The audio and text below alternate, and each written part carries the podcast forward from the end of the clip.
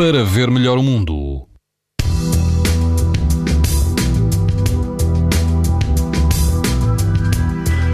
Quase todo o país vai apresentar amanhã risco alto de exposição à radiação ultravioleta.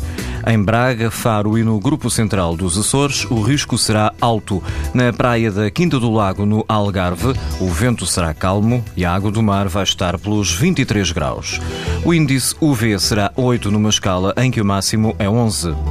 Nas praias de Santa Rita Norte e Sul, em Torres Vedras, a exposição de, o risco de exposição aos raios UV será também muito alto. O vento vai soprar forte e a temperatura de, da água rondará os 17 graus. Em Oeiras, na Praia da Torre, a água do mar vai rondar os 18 graus e o vento será fraco. O índice UV será 8, ou seja, muito alto.